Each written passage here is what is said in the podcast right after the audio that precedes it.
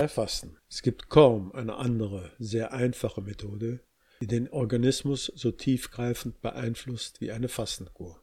Das beginnt beim Abbau von unnötigen Fettreserven, die man sich im Laufe der Zeit durch falsche Ernährung zugelegt hat, dem Abbau von Schlacken und Giftstoffen, die in den Geweben eingelagert werden, und reicht bis hin zur Umstellung des Stoffwechsels und Veränderung des Spannungszustandes im vegetativen Nervensystem. Die umfassende Wirkung einer Fastenkur auf den gesamten Organismus tritt meistens schon nach wenigen Tagen spürbar ein.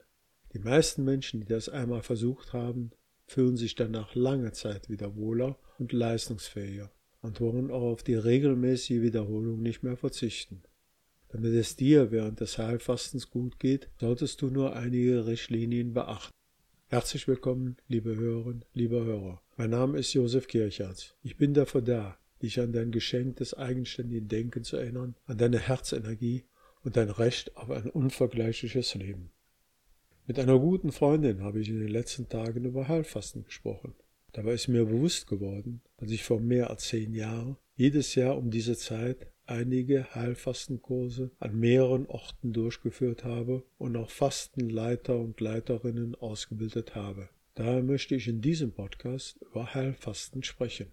Fasten ist der freiwillige Verzicht auf feste Nahrung und Genussmittel für begrenzte Zeit.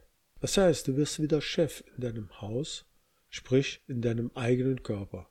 Bist nicht mehr so anfällig für die Verlockungen, die so um dich herum sind. Du gehst durch die Stadt, hast ein klein bisschen Hungergefühl, bin trist an jeder Straßenecke, mindestens zehn Bäckerläden. Und das geht schnell. Da mal rein, sich irgendwas da zum Essen zu holen, um dann wieder auf die Straße zu gehen. Aber jetzt merkst du, du hast noch einen eigenen Willen und hast die Macht, auch über dein Essen selber zu bestimmen. Und anschließend merkst du auch ganz hervorragend, wie etwas danach wieder gut ist. Wenn du nach dem Fastenbrechen den ersten Kartoffel isst, den ersten Apfel isst, so wunderbar diese Sachen dann schmecken, hast du lange Zeit vorher nicht mehr so wunderbar gegessen. Fasten unterstützt den Menschen in seiner Körper-Seele-Geisteinheit. Beim richtig durchgeführten Fasten besteht gute Leistungsfähigkeit ohne Hungergefühl. Ich kann mich noch gut an das Ehepaar erinnern, das während des Heilfastens angefangen hatte, das Wohnzimmer zu tapezieren. Die Filialleiterin, die noch nie so eine entspannte Inventur in dieser Zeit bewältigt hat. Die Managerin, die in dieser Zeit sich selbst und auch ihre neue Tätigkeit gefunden hat. Aber auch an eine junge Frau, die nicht wieder mit dem Essen anfangen wollte, da es ja so bequem war. Kein Einkaufen, keine Essenszubereitung, und so weiter und so fort. Fastenkuren entwickelten sich in der Vergangenheit mit religiös-spirituellem oder medizinisch-therapeutischer Zielsetzung, besonders über die Naturheilkunde. Heilfasten wirkt tiefgreifend auf Organe, die durch falsche Lebensgewohnheiten geschädigt wurden, entschlackt gründlich das Gewebe, reduziert schädliches Übergewicht, das natürlich nicht auf Dauer, wenn das Ernährung sich nicht ändert, aktiviert die körpereigene Abwehr, erhöht die geistige Leistungsfähigkeit und beeinflusst auch das Seelenleben günstig. Stelle immer wieder fest, dass Menschen, die Heilfasten, auch plötzlich mit einer intensiven Klarheit ihr Leben und ihre Lebenssituation betrachten. Weiterhin können durch Heilfasten ergänzend auch verschiedene Krankheiten behandelt werden, insbesondere die akuten oder chronischen Verdauungsbeschwerden, Divertikulitis zum Beispiel, chronische Hautleiden oder auch rheumatische Erkrankungen. Ich kann mich gut an Frauen erinnern, die schon krumme Rheumafinger hatten, Therapien bis zur Goldtherapie hatten sie schon hinter sich gebracht. Diese Frauen waren während des Heilfasten beschwerdefrei. Leider nach dem Heilfasten wieder in alte Ernährungsgewohnheiten zurückgekehrt, da die Ehemänner sich nicht ändern wollten. Ich denke die Frauen auch nicht. Fastenkuren, wie sie vor allem bei chronischen Krankheiten angezeigt sind, sollten allerdings zumindest unter der Aufsicht eines erfahrenen Therapeuten durchgeführt werden, beziehungsweise dadurch die Unterstützung des Arztes oder Heilpraktikers eingeholt werden. Wegen der tiefgreifenden Wirkung die ganzheitlich den gesamten Organismus umfasst, vergleicht man Heilfasten auch mit einer Operation, die ebenso gründlich, die allerdings nur örtlich begrenzt Krankheitsursachen beseitigen kann. Eine Fastenkur gehört sicher auch zu den effektivsten kosmetischen Maßnahmen, was ja auch nicht sehr erstaunlich ist. Eine Reinigung von innen heraus, die an der Wurzel angreift, ist natürlich wirksamer als eine Oberflächenbehandlung.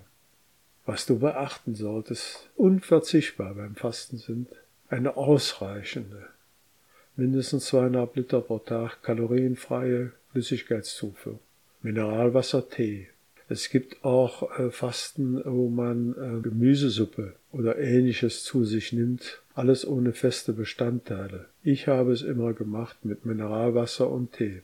Weiterhin die Förderung des Ausscheidungsvorganges über Darm, Leber, Niere, Lunge, Haut. Dazu hatte ich immer verschiedenste Teerezepte einerseits, aber auch Einläufe.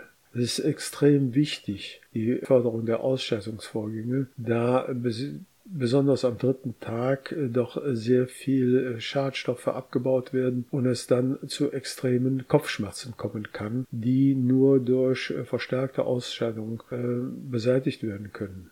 Weiterhin das Einstellen eines Gleichgewichtes zwischen Bewegung und Ruhe. Denk mal an die, das Ehepaar, was da ihre, ihr Wohnzimmer tapeziert hatten. Sie waren nicht zur Ruhe gekommen, waren einfach äh, voller Energie und Vitalität.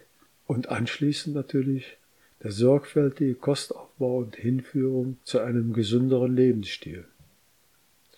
Was aber genauso wichtig ist, die Kontraindikationen.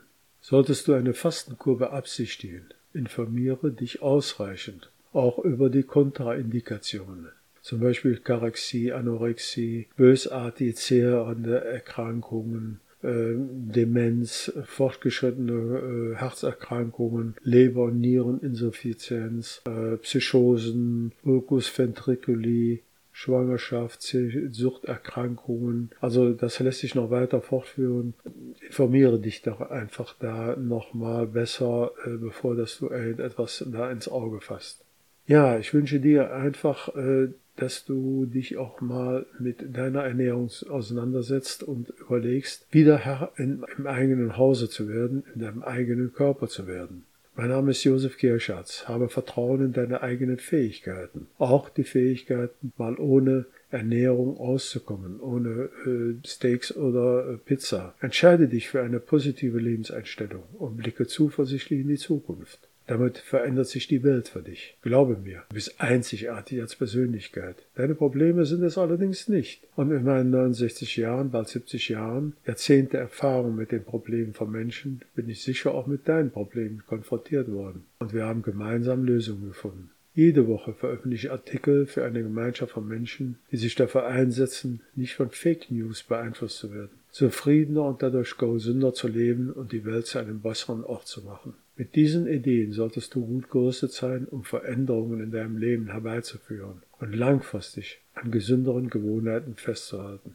Werde Teil meiner Facebook-Gruppe zu deiner Unterstützung oder vernetze dich mit anderen Sozialplattformen mit mir. Meine Dankbarkeit für deine Zeit des Zuhörens, wenn du mir eine Mail mit dem Stichwort Ich möchte Optimismus in mein Leben sendest, bekommst du für mir den Spickzettel Optimismus verstehen. Ich hoffe, du entscheidest dich weiterhin für Neugierde auf dein unvergleichliches Leben und dass deine Neugierde auf die nächste Episode dich immer wieder hierher bringt.